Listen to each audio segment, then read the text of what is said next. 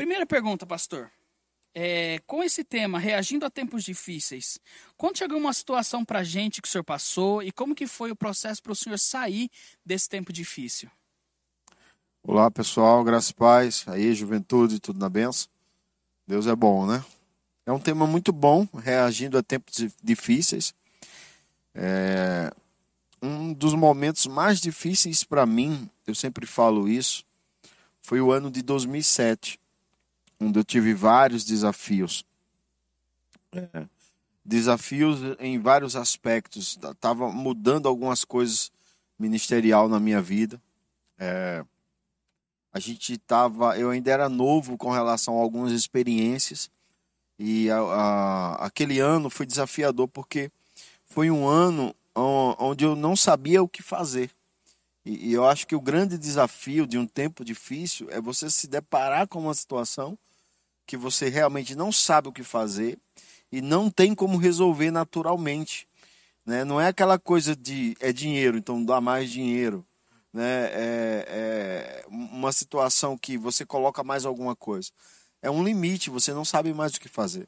E aquele ano de 2007, eu aprendi algo que eu trago para todos os tempos difíceis, que, que já vieram outros tempos difíceis, e eu acredito que talvez alguns até mais difíceis, mas pela experiência de 2007 eu consegui é, e, e tenho conseguido é, superar os tempos difíceis, que se chama confiança, a confiança em Deus.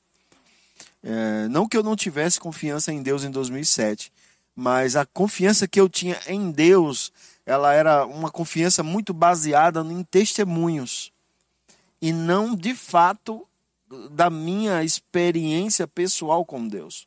E, e, e por algum tempo eu fui edificado sobre, com os testemunhos. Né? Quando eu via o pastor Bud falar sobre é, experiências ministeriais, né? na, no, na época que eu comecei a fazer a escola de ministro, quando eu via, lia os livros do irmão Reiga, como Planos, Propósitos e Práticas, Amor, Caminho para a Vitória, todos aqueles livros nos edificam muito.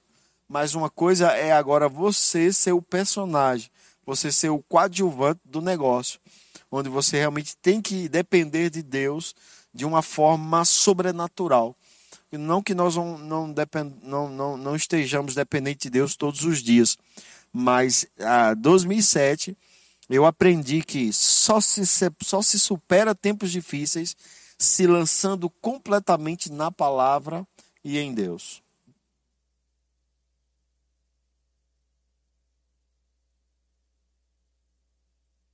Temos outras, temos outras perguntas aqui. Trazendo esse. Dentro desse mesmo tema, interessante que a gente falou de confiança, mas a próxima pergunta é: nesse tempo que estamos vivendo hoje, o que tem te motivado, o que tem motivado o Senhor a permanecer firme? É, é, é bom, né? Porque assim, o que nos mantém firmes é o alimento diário. É, naturalmente falando, o que mantém o nosso corpo físico não é o que eu comi há cinco anos atrás, é o que eu comi hoje. Né? Então, em 2007 eu tive uma experiência e hoje eu tenho que ampliar essa, essa, essa experiência. É, é claro que eu, eu já venho com uma bagagem pessoal de confiança em Deus, mas se eu por um momento eu deslizar e eu tirar Deus da equação e eu achar que as experiências que eu tenho são suficientes para me manter, eu, eu vou ter problema novamente. Então, a resposta basicamente é a mesma, porque é a confiança em Deus, né, que vai te fazer você passar por esse, por esse momento que o mundo está vivendo. Então, eu particularmente tenho assistido muito pouco televisão, principalmente os telejornais, porque eu já sei o que eles vão falar, basicamente eu já sei o que eles vão falar, não há nada de novo né? mas há algo de novo na palavra que se renova dia em dia.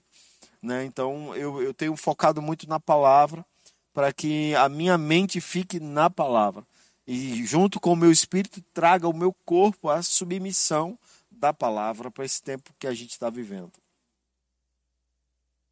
Interessante que o senhor falou sobre a confiança em Deus e hoje em dia no momento que a gente está passando é, tem tanto semeado a confiança em si próprio, né? A confiança na sua força, na sua seu dinheiro, na sua renda, e ver como o diabo ele ataca as pessoas para ficar desesperado e aí a nossa base que é Deus, às vezes eles querem se desviar para si próprio, né? Sim, sim. E é perigoso isso, tirar Deus da, da, da equação da nossa vida. Por quê? Porque nós só existimos por causa dele. A nossa existência é um propósito para louvá-lo e agradá-lo. Né? E, e, e ele nos projetou para uma eternidade com ele. Mas se nós tirarmos ele da equação, vamos passar uma eternidade sem ele. E, e, isso é muito ruim, né? Mesmo eu não preciso viver sem ele. Eu já vivi um tempo sem ele, sei o quanto isso é ruim. E hoje eu tenho ele. Então ele é tudo para nossa vida nesse tempo. Amém. Vamos continuar aqui. Outra pergunta. Diante de um tempo tão conturbado, onde a Bíblia nos diz que os sinais dos fins dos tempos Vou repetir. Diante de, um, diante de um tempo tão conturbado, onde a Bíblia diz que são sinais do fim dos tempos, o senhor acha que como que a igreja deve, ela deve repreender isso, esse tempo, ou desejar a maranata do Senhor? É, é uma pergunta bem interessante, porque ela, ela é uma pergunta com duas respostas. É, é, as duas coisas devem acontecer. Né? É, a gente deve desejar constantemente a maranata do Senhor. Ora vem, Senhor Jesus. os discípulos, quando o Espírito Santo estava inspirando os apóstolos a escrever a, a, a, a literatura inspirada, a deixar o, o a nosso manual de vida, ele falou em vários textos sobre a vinda do Senhor. Se lermos as, as cartas paulinas, se lermos Apocalipse, parece que eles estavam vendo o tempo presente, né? Parece que Jesus estava vindo naquele exato momento. Né? Eles não falavam de um tempo ah, muito distante. Então, desejar a vinda do Senhor é bíblico. Mas, ao mesmo tempo, nós temos que repreender é, essas circunstâncias, porque essas pressões, esses sinais, é, são sinais, não é de fato a evidência dessas coisas. A igreja ainda está sobre a terra. A igreja ainda tem o papel fundamental de saquear o inferno, de de, de, ir para cima. Né? Essa pandemia que estamos vivendo, ela, ela, não, ela não é a única que existiu sobre, sobre a humanidade e eu não estou amaldiçoando a humanidade, mas não vai ser a última. Você entende? Então, assim, nós temos que nos posicionar. É, quando houve a primeira é, é, infestação da gripe espanhola, conhecida como a gripe espanhola, há 100 anos atrás, o mundo ficou empavoroso, muita gente morreu. Quando houve a peste negra, né, é, é, que se espalhou por toda a Europa, por quase todo mundo conhecido da época, e, e, um terço da população mundial morreu com essa enfermidade. A igreja estava lá, a igreja era uma ferramenta de socorro e de refúgio para as pessoas que estavam sofrendo com essa enfermidade. A igreja se levantou em oração na, na, na, na peste negra, a igreja se levantou em oração na gripe espanhola e a igreja tem que se levantar em oração agora nessa pandemia. Nós não podemos ser enganados pelo diabo e dizer: não, não posso orar contra isso, porque isso é uma, uma, uma, uma, uma, orientação da Bíblia. A Bíblia já diz que essas coisas vão acontecer.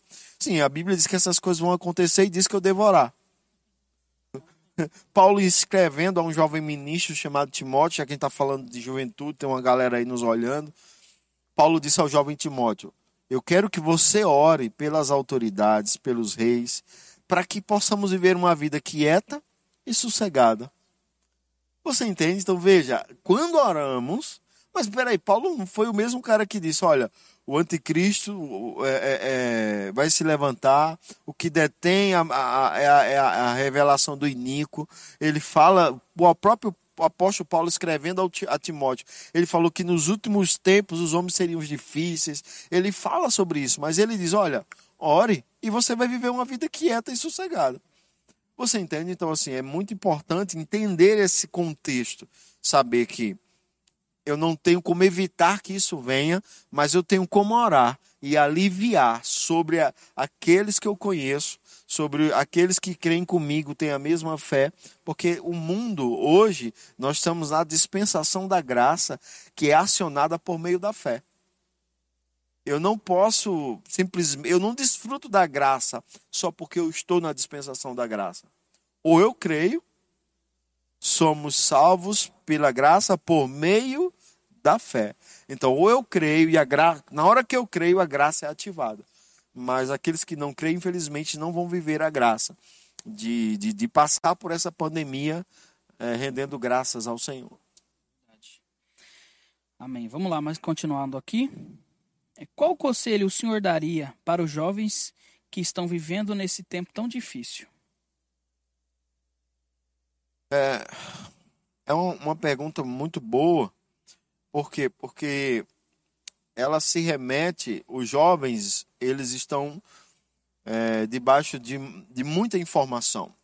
Eu casei muito jovem, eu, eu casei aos 22 anos de idade, é, é, e aos 23 eu já era pai. Então, tudo foi muito novo para mim, muito novo. E nós não tínhamos a quantidade de informação que se tem agora. De todos os aspectos. Não estou falando somente de informação da palavra. Né? Eu lembro que eu comprei um Alckmin da Sony para ouvir fita cassete das aulas do, do, do, Rema e do Pastor Bud e todas que eu, que eu conseguia ter acesso. Então veja, o tempo de, de, de, de Alckmin, tem, tem galera aí que nem. Procura aí no YouTube aí, galera, o que é o Alckmin, você vai saber o que é. E eu lembro disso, né, claramente, que nós não tínhamos acesso a tanta informação.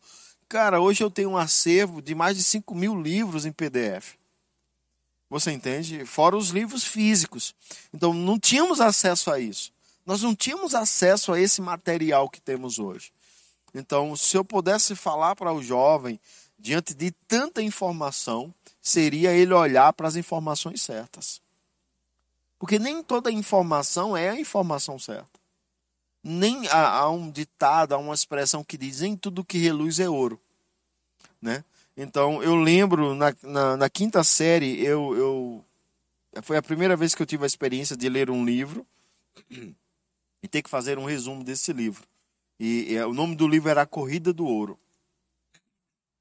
E dentro desse livro, uma cidade inteira saía correndo atrás de ouro, de ouro, de ouro. E no final, um especialista vinha e descobria que aquele era um ouro, um ouro falso. Ele não era um ouro genuíno. Então, foi um, uma bagunça na cidade em busca de uma coisa que não tinha valor. Entende? Então, assim, os jovens têm acesso a muita informação hoje. E não, não são todas as informações que vão trazer para eles a estrutura que eles precisam para, as decisões futuras e para e um, um crescimento futuro. A gente tem jovens desesperançados. Temos jovens que não sabem que faculdade vai fazer, que não sabem que passo vai dar na vida, que não sabem qual é a direção para o seu futuro. Então, por que muitas vezes estamos assim? Pela quantidade de informação. Então, vou dar um conselho. E não porque sou pastor, mas porque já passei por essa fase. Se apega com a palavra de Deus. A Bíblia diz que a palavra de Deus é, ela é boa para o ensino, para a correção, para a repreensão na justiça, até que o homem de Deus se torne perfeito e perfeitamente habilitado para toda boa obra. Então, em qualquer tempo de dúvida, a palavra de Deus, ela verdadeiramente é o que o salmista falou: lâmpada para os meus pés e luz para o meu caminho. Ninguém vai, vai, vai me desmentir com essa afirmação que eu vou falar. Estamos em trevas mas, com a luz da palavra, não precisamos andar em trevas. Não vamos tropeçar. Isso aí.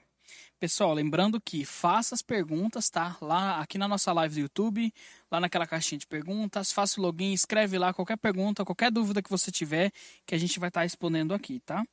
E vamos começar com uma pergunta que enviaram lá, que fala assim: Pastor, que livros o senhor indica o senhor mais indica para esse tempo que estamos vivendo?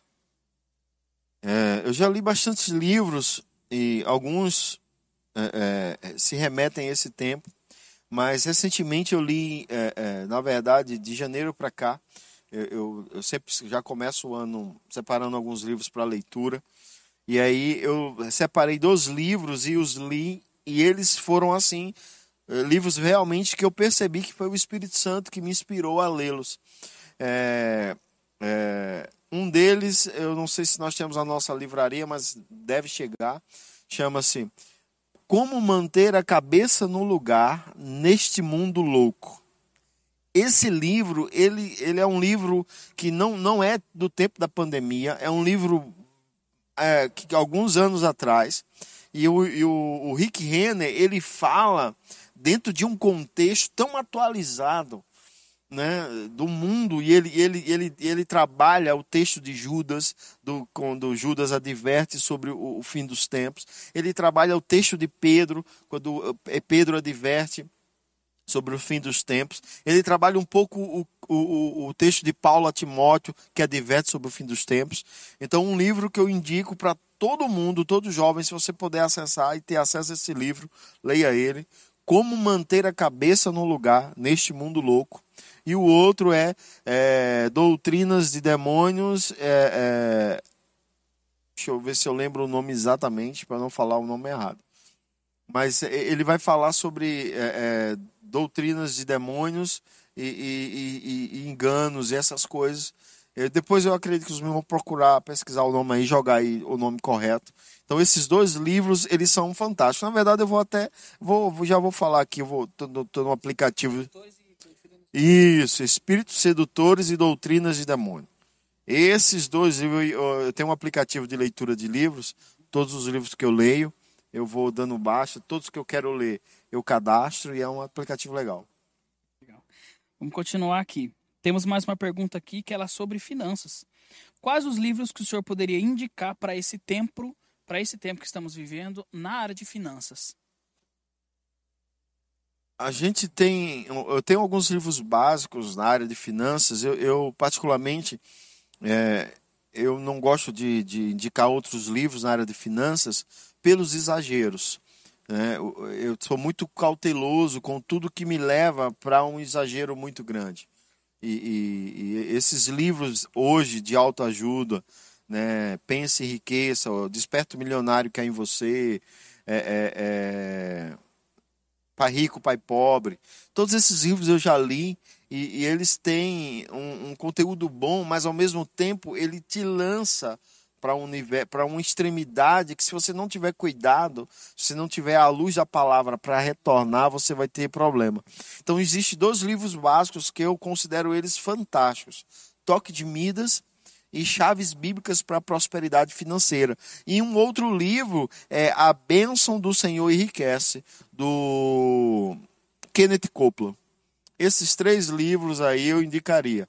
A Bênção do Senhor Enriquece, do Kenneth Copeland é, Toque de Midas e Chaves Bíblicas para a Prosperidade Financeira.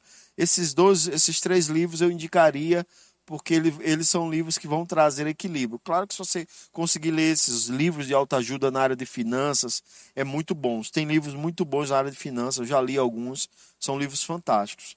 Mas é, o meu cuidado é o extremo que às vezes ele te lança. Se você não tiver uma base para voltar, você fica perdido lá. Viu que estamos dando várias dicas de livros para você estar tá lendo aqui nesse momento, né? E o pastor até falou aqui que o quanto tem sido mais acessível. Esses dias eu estava com a minha esposa em casa e a gente estava lembrando que antigamente, tempo de escola, vamos fazer uma pesquisa. Como que era? A gente tinha que ir nas Barças. Na biblioteca. Isso, a gente tinha que ir na Barça procurar uma coisa e hoje temos o Google aí, PDF, tem, temos um Kindle, temos tão, assim, um acervo tão grande de livros disponíveis para gente, bíblias em áudio, livros, livros e-books, né? Livros, livros em áudio. Então, é. assim, hoje se você desculpa, não fizer, é, desculpa. é desculpa. Exatamente. Hoje é, o, o, o, tempo não já tirou a nossa desculpa, né? É, verdade, exatamente. Que tá tudo tão bom, tão tecnológico. E vamos aproveitar aí é. esse momento que estamos passando. Tem mais uma pergunta aqui do YouTube que fala assim: Estamos vivendo no Brasil em uma polaridade política. Como o jovem cristão deve se posicionar nessas situações? Isso é uma grande verdade, né? Eu, eu, eu sou patriota. Eu, é, é, eu, eu sou extremamente. Eu sou brasileiro. Eu, eu, eu não, eu posso ir para outra nação, pregar o evangelho e fazer o chamar Deus em outra nação, mas o meu coração é, é, é, é verde e amarelo. Eu sou, eu sou patriota. Não tem jeito. Eu tive em outros países já. E eu não estou falando isso porque nunca fui em lugar nenhum. Com isso tô, é um sentimento de raiva porque nunca fui em lugar nenhum. Eu já fui em outros países, países de primeiro mundo. E, e eu vi o quanto a nossa nação é uma nação abençoada, é uma nação boa. Mas nós precisamos, nós brasileiros, precisamos melhorar. E, essa, e você, jovem, está na sua mão o poder da, da, da mudança. Porque hoje eu estava indo né, é, para Peixoto e um caminhoneiro, eu, vontade que dá você fazer um vídeo né, e, e, marcar a placa do caminhão. Ele, ele pegou o resto da marmita dele e jogou pela janela do caminhão no meio do mato. Né? E, e, e isso é, é, cultura. E a gente, e, a gente fala dos políticos, né? mas um caminhão vira e a carga é saqueada. Entende? É, eu gosto do, do, do, do, Partido Vermelho porque me dá dinheiro. Entende? É, eu, eu, eu agora sou do outro partido, do Partido Verde e Amarelo, porque eu odeio o Partido Vermelho. E, e não há um patriotismo. Né? E, e outra, que a gente não seja alienado. Eu acredito na inteligência do jovem. Eu acredito que o jovem tem o poder de, de entender o que é certo e o que é errado né, e não escolher líderes é, é, políticos por influência, por amizade, por saco de cimento, por tijolo, sei lá. Isso parece um clichê, mas é uma verdade. As pessoas estão trocando o voto por um tanque de gasolina no, na moto. Então, assim, assim, a gente, a, as pessoas elas estão é, amando o Bolsonaro porque ele apoiou o, o, o, o auxílio emergencial. Se ele tira o auxílio emergencial, o homem é odiado. Então, assim, você jovem tem o poder na mão de mudar isso. Num mundo tão polarizado como a própria pergunta diz, né? Politicamente, de que lado eu fico? Você deve ficar primeiramente do lado é, é, que é coerente, do lado certo. Não importa quem de, do, do lado que seja, se é partido amarelo ou partido vermelho. Nós entendemos que o vermelho surgiu não mais como a cor do sangue do nosso redentor Jesus Cristo, mas como um partido literalmente comunista. E o comunismo, onde ele se instalou, ele trouxe problema. Então eu não vou dar uma aula de história aqui sobre comunismo para você, jovem, mas eh, não é bom. É a única coisa que eu posso te dizer já de cara, se você for estudar, que não é bom. Então, automaticamente você. É, é, é, o socialismo também não é bom. Então, vou ficar o quê? Cara, fica do lado da coerência, do que é correto, do que é certo. E, e essa é a dica que eu dou. Também eu, eu não vou fazer apologia quem, em, quem, em quem se deve votar, mas a, a gente deve escolher homens íntegros para nos representar nos governos. Amém. É isso aí. Temos mais algumas perguntas aqui do YouTube. Vamos abrir aqui. É, pastor, na sua opinião, qual o papel da oração nesse tempo em que estamos? Eu acho que é a, a pedra angular, é a pedra fundamental né, para esse tempo que vivemos, se chama oração. É, infelizmente, as pessoas só despertam para oração em tempos de pressões. Né? Orações elas, elas devem ser uma prática diária da vida do jovem né? Por quê? Porque o jovem ele precisa desse relacionamento com Deus. Eu poderia citar muitos jovens na Bíblia, mas o que mais me impacta, que mais traz impacto na minha vida sobre a oração, é o jovem Samuel, que ainda adolescente, literalmente adolescente, passou a ouvir a voz de Deus. E, e, e ele foi um homem de oração, foi, ele cresceu dentro de uma, de uma estrutura de oração. E, e Deus pôde usar Samuel poderosamente. Né? Então é muito importante é, a base para tudo, não só para romper esse tempo que estamos vivendo, não só para nos blindar nesse tempo que estamos vivendo, mas esse tempo vai passar, isso é uma verdade. Se vier um tempo pior ou não, isso, isso não importa, porque eu estou guardado em oração. Né? Então, se você olhar Jesus, ele orava todo o tempo, estamos falando de Jesus, estamos falando de, de, de desculpa usar essa expressão, de qualquer Zé Ruela, não. Estamos falando de Jesus. Jesus orava todo o tempo. E os grandes homens de Deus que deixaram grandes legados, como Smith Wigglesworth, Kenneth Copeland, que está conosco ainda, mas já, já tem um grande legado, Telly Oswald, Kenneth Reagan, do passado o próprio apóstolo Paulo, Pedro, João, o legado deles, claro que é a doutrina, mas também é a, o exemplo de vida de oração. Quando Pedro e João foram pressionados a deixar a vida de oração, eles disseram, não é razoável. A gente vai continuar a estudar e orar, porque faz parte. Então, oração não é só para esse tempo. Temos feito mais nesse tempo, mas é para um, um, um, estilo de vida. É isso aí. Uma vez eu vi uma frase falando assim que certo pastor estava falando sobre a pessoa não conseguir ficar dentro da igreja duas horas. Tem que sair, tem que fazer alguma coisa, tem que atender o telefonema. Ele falou assim: como é que você não consegue ficar duas horas dentro da igreja adorando a Deus? Como é que você vai passar uma eternidade ao lado do Pai? E eu achei muito interessante porque às vezes a gente negligencia a oração que é falar com o Pai que a gente vai estar passando a eternidade fazendo isso. é exatamente é, Desculpa falar fora do microfone. Comunhão. Exatamente. comunhão, comunhão. Temos mais algumas perguntas aqui. Na verdade, isso aqui é um comentário que eu vou estar falando aqui. É que ele fala que a palavra deve ser nosso guia em todas as áreas e principalmente nesse momento que estamos vivendo. O que faremos nesse tempo vai ecoar por muito tempo. Isso foi um comentário feito lá no YouTube que. Penso. Verdade. Achou... É. Tá verdade ele. É, Veio meio Rio Leônidas falando, mas. brincadeira, brincadeira. É, é, a galera, acho que a galera gosta de filmes, né? Então. A gente, a gente, a gente de vez em quando faz uns comentários assim. Com certeza. É, deixa eu estar tá lendo aqui, ó. As matrículas do Remas estão abertas e eu quero te fazer uma pergunta sobre o Rema. De que forma esses dois anos se aprofundando na palavra te ajudaram a passar por esses tempos difíceis? São duas perguntas. Acredita que essa escola pode ajudar os jovens também? Sim, porque, como eu falei no início da live, eu casei muito jovem, então eu era jovem. Né? O fato de eu estar casado não roubou minha juventude. É. eu, eu, eu, eu, era jovem, então, quando eu entrei para fazer o Rema, eu tinha 23 anos de idade. Então, literalmente, eu era jovem.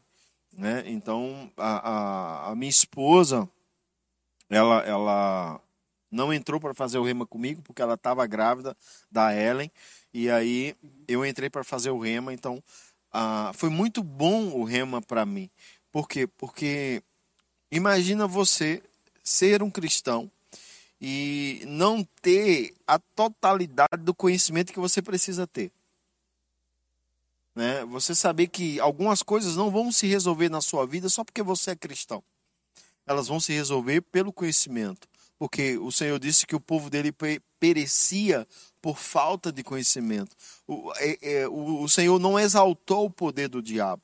Em tempo algum você vê Deus exaltando o poder do diabo. Pelo contrário, a Bíblia diz: maior é o que está em vós do que o que está no mundo. Jesus diz: Eis aí que vos dou autoridade para pisar serpentes e escorpião e sobre todo o poder do inimigo. Então, é, a Bíblia não nega o poder do inimigo, mas ela fala de um poder maior que está em nós.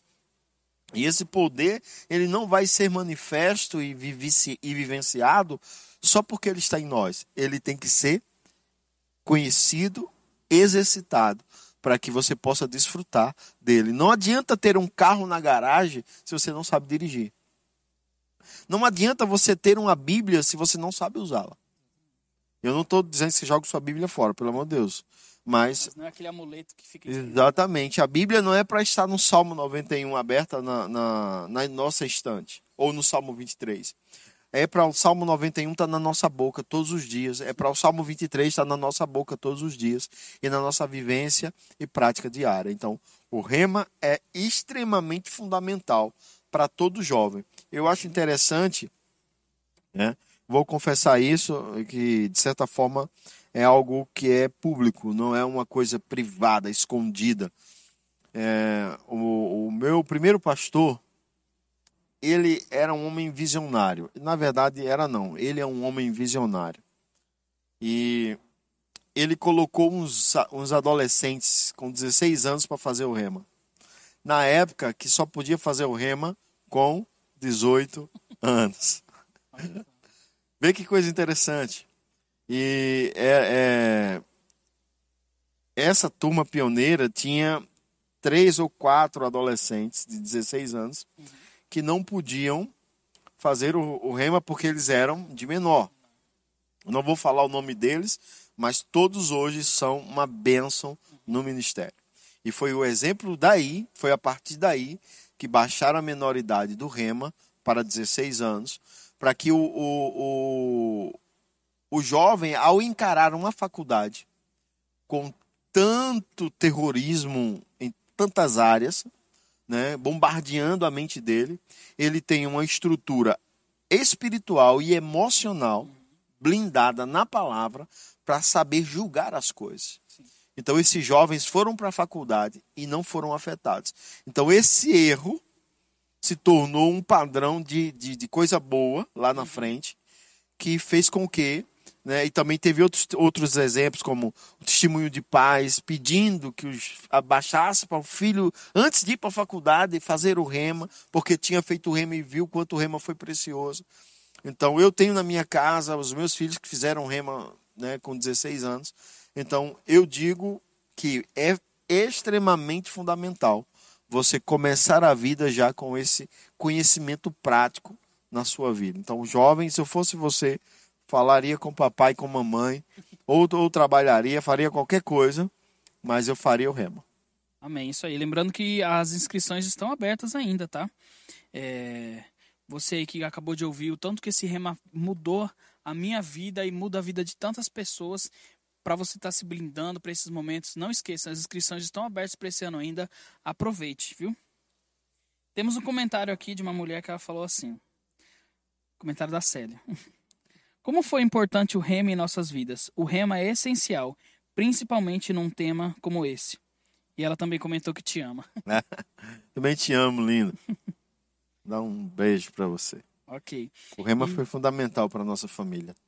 Dois jovens recém-casados, sem saber, morando dentro da casa da sogra, é assim. Realmente foi a palavra que nos tirou e, e, e nos levou para um novo nível. Senão, não, eu, eu, eu tenho certeza, eu não falo isso porque eu quero que você faça o rema, não.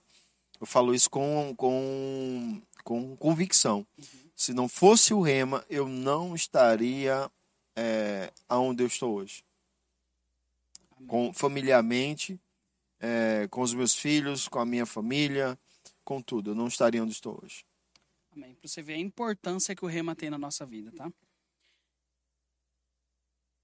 É, João, temos algumas, algumas perguntas aí? Não? Ok? Então, assim, pastor, a gente quer te agradecer eu por estar aqui com a gente hoje. É, foi um momento muito que eu fui muito edificado. Espero que também você tenha sido. É, é um momento assim que estamos passando em que precisamos estar nos enchendo cada dia mais com a palavra de Deus, com livros que edificam, com algo que vai nos deixar cada vez mais solidificados na palavra de Deus e naquilo que Ele quer para nós. E assim, eu quero lembrar você dos avisos que eu dei no começo. As nossas intercessões na segunda-feira às 19 horas, que vão estar retornando lá na casa do Guilherme, da Dalila. Falamos de oração hoje aqui, sabemos que a intercessão ela é extremamente importante, então não esqueça dos nossos flyouts que estarão retornando e também dos nossos cultos que serão aos sábados às 19h30. O nosso único culto presencial está sendo, vai, é, está sendo no domingo, né? no domingo pela manhã. É, você precisa fazer. Está fazendo as inscrições? Não. Para 50 não, tá, pessoas não está tá. fazendo mais. Mas assim, venham para cá, vamos ter um momento de comunhão às 9 horas da manhã. E é isso aí. Não esqueçam de estar compartilhando. A live vai ficar salva para que mais pessoas sejam edificadas e, e venham ouvir ensinamentos que nós tivemos hoje. Eu fui edificado, espero que você também tenha sido. Amém? E é isso aí. Cerrou já? Cerrado? Beleza. Só um instantinho, pessoal. Então, eu posso falar um negócio aí? Claro. Aleluia. É, eu estava comentando com o líder de jovens, né, que automaticamente também é meu filho. e às vezes a gente conversa coisas não como pai e filho, mas como, como líder de jovens e, e, e, e pastor, né?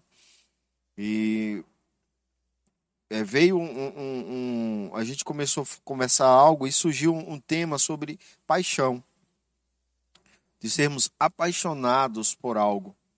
E é, recentemente nós tivemos um exemplo público né, de alguém apaixonado por algo. É, um torcedor do Inter pagou uma multa de um milhão para ver o seu time é, é, ter um jogador que fosse beneficiar o seu time em uma partida de futebol. Então, isso, é, quem é, a galera jovem que entende de futebol sabe o que eu estou falando. E você que não sabe, dá uma pesquisada aí, você vai, vai, vai desenrolar. Mas, e aí, dentro dessa conversa, se falou assim: eu não faria isso. E eu pensei: faria. Se você fosse apaixonado por, por, por, por algo, você faria. Né? Porque assim, eu, eu já vi histórias de homens que comprou um carro milionário para botar na garagem, que compram um, um, um relógio milionário porque ama relógio. E eu falei né, sobre uma das coisas que Deus pede para que a gente tenha por Ele é esse tipo de amor. Esse tipo de amor que você faria qualquer coisa para ver aquilo, para ter aquilo. Então eu acho que o jovem precisa se apaixonar pela palavra, pelo Senhor, pelo Espírito, porque não é somente ter para desfrutar. Porque quando você é apaixonado por algo, mesmo que você não use, mas você vai investir naquilo. Sim. Quando você é apaixonado por algo, mesmo que você não tenha benefício nenhum, você faz. Entende? E aí eu citei uma frase do, de Policarpo de Hipona, um, um dos pais da, da, da igreja da época. Ele, aos 86 anos de idade, ele estava sendo ele estava amarrado em cima de uma fogueira, iam colocar fogo na fogueira, e, e ele teria que negar a Jesus e adorar o imperador, porque os cristãos eram mortos porque adoravam a Jesus e não ao imperador. E o imperador era, era, era uma representação divina e tinha que ser adorado. E, e, e Policarpo diz assim: como eu vou renegar um homem que só me fez bem por 86 anos? E as pessoas botam fogo nele. E ele não nega ao Senhor Jesus.